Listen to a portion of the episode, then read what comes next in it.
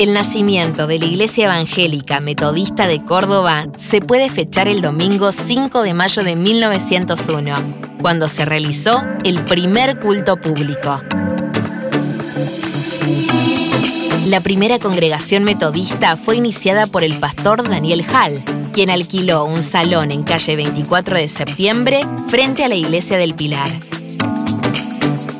el 18 de enero de 1925 se inauguró el primer templo metodista en calle Lima 171, lo que dio comienzo a una etapa de crecimiento y consolidación de la obra metodista en varios puntos de Córdoba. El 27 de julio de 1952 se inauguró el segundo templo metodista en el barrio de Alta Córdoba, en calle Jerónimo Luis de Cabrera 755.